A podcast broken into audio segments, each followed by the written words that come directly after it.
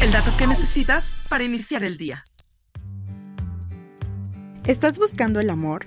Cuídate de estas estafas en aplicaciones de citas. El documental El estafador de Tinder cuenta la historia de Simón Levy, un estafador que llega a un nuevo nivel. Defrauda a varias víctimas por un total de 10 millones de dólares.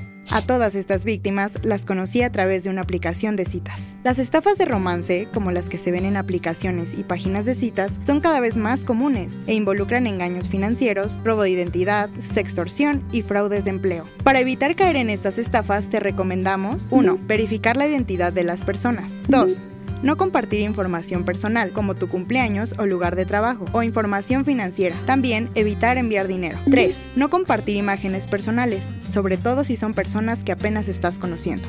4. Tener las primeras citas en público y reporta cualquier actividad inusual o falsa para mantener un entorno seguro para todos los usuarios. Los estafadores de romance crean perfiles falsos en sitios y aplicaciones de citas o se comunican a través de sitios de medios sociales populares como Instagram o Facebook y entablan una relación con la víctima para ganarse su confianza y pedir dinero. Para detectar una estafa de este tipo, se recomienda no enviar tarjetas prepagadas, recargables o de regalo, ni transferir dinero o enviar criptomonedas. Es importante hablar con alguien de confianza antes de responder a alguien que aparece en redes sociales y te presiona para comenzar una relación de amistad o amorosa. Y cortar el contacto si la persona que acabas de conocer muestra ser un delincuente. Descubre más historias en Business Insider México.